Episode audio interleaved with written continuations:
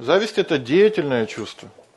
То есть если я чувствую в себе реальную зависть, я просто должен перестать завидовать и все. То есть это деятельное чувство. То есть если я хочу пойти и дать кому-то щелбан, просто не ходите, не давайте щелбан никому. Ну, так же и зависть. Если я чувствую, что у меня кому-то просыпаются завистливые отношения, нужно просто перестать это делать и все. То есть тут не нужно ничего придумывать, не нужно читать сотни книг на эту тему и писать контрольные работы. То есть это реальные деятельные чувства. То есть просто не нужно этого делать и все. То есть э, это, в общем-то, это концепция греха. То есть это некоторые, в общем-то, концепция греха. Если у меня появляется какое-то греховное чувство нехорошее, ну и что, что оно появилось? Я просто не должен этого делать. Понимаете? Ну, то есть а, хороший человек отличается от плохого только одним. И у того, и у другого появляются разные желания в сознании. Одинаковые причем. Просто один начинает их, в общем-то, воплощать как внутри себя, так и вовне. А другой не делает этого. Он просто смиряется с этим фактом. Вот такое я вот пришло ко мне вот такое вот нехорошее чувство. Ну что делать? То есть я пока не совершенен, никто не может похвастаться совершенством. Кто может, ко мне подойдите, я с вами поговорю на всякий случай по этому поводу. То есть мы не можем похвастаться совершенством, поэтому к нам в голову приходится что угодно, ну и пусть себе приходит. То есть хорошему человеку тоже всякая гадость приходит в голову. Просто он не осуществляет это ни внутри, ни снаружи. Что это значит? То есть он внутри это не проигрывает. Как бы подошел, как бы дал. Знаете? То есть он и, и снаружи он также это не осуществляет. То есть он не подходит и начинает там какие-то гадости говорить или за спиной говорить. То есть он просто, в общем-то, смиряется ну, с тем фактом, что он несовершенен, но никак не проигрывает это ни внутри, ни снаружи. Вот и все. То есть тут нет чего-то особенного, какого-то секрета. Зависть, она никуда не уйдет. Так просто. Потому что это качество нашего характера. Но если мы не дадим ей, в общем-то, жизни, а внутри себя, ей там делать будет ничего. Поэтому это сравнивается, в общем-то, с отношением к незваным гостям. Просто не кормите их и все. А есть что-нибудь поесть? Нет. А попить? Нет. А поспать у вас можно? Спать у нас нельзя. А что у вас можно? Ну, посидите тут вот на табуреточке, на кончике табуреточки. То есть пусть, ну, пришел. То есть, в общем-то, наше гостеприимство, в общем-то, оно распространяется на всех. Мы рады всем, но мы не всех кормим. Что делать? Да, потому что есть некоторые нежелательные гости, как тараканы, да, иногда приходят, что делать? То есть, ну, не, мы их не, не будем кормить. Каждая, ну, хозяйка знает, что если дома крошек нет и тряпки не мокрые, они уйдут, пить нечего, есть нечего, что дома делать? Походят, походят, постучат там тарелками и пойдут. Пойдут к более щедрым хозяевам. В общем-то, со всеми живыми существами достаточно легко справиться методом кормления, а также и мысли.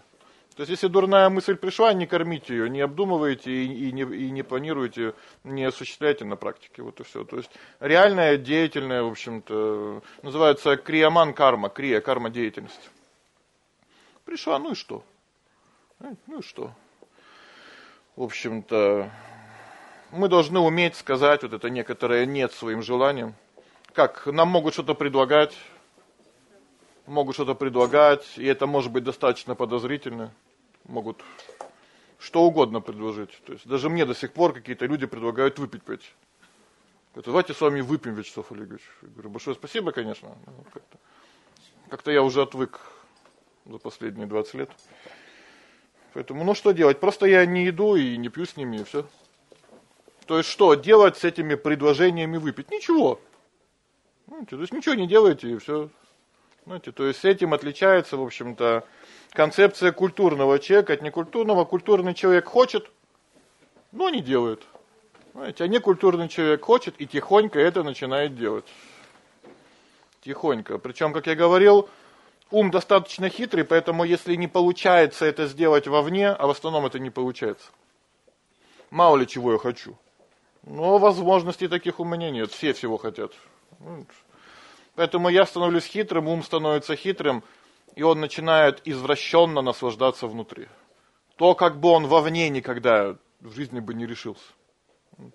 А вот внутри он начинает вообще на полную катушку радоваться жизни.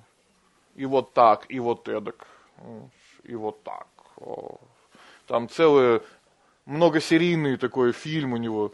То есть, и он каждый день по-разному прокручивает, как бы он это сделал.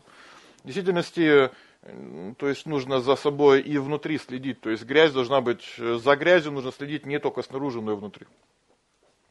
Поэтому мало того, что я не делаю вовне, я еще не должен делать это внутри.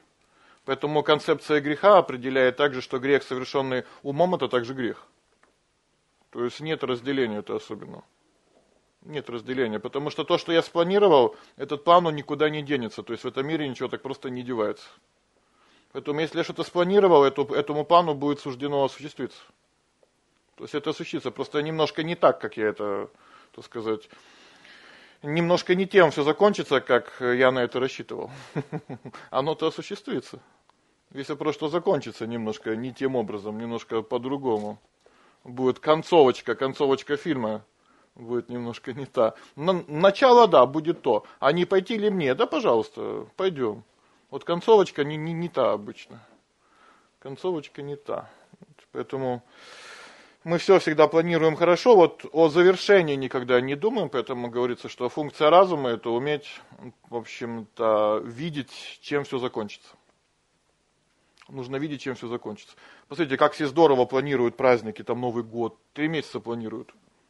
У нас такое планирование Нового года это национальная игра, то есть, такая, то есть за три месяца уже начинают продукты закупаться. Все. Планирование. И как все все время грустно заканчивается половина просто не может вспомнить вообще, чем все закончилось.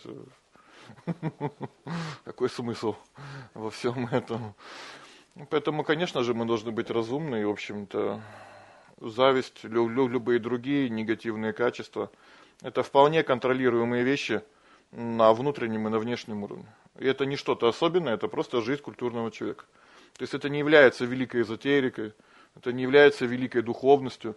Любой нормальный человек – не должен думать о гадости, не должен планировать гадости, не должен делать гадости. Это просто жизнь нормального человека. То есть это не какой-то великий секрет, не какая-то великая тайна. Просто культура. Так должен действовать воспитанный человек. Ну, пришел и пришел.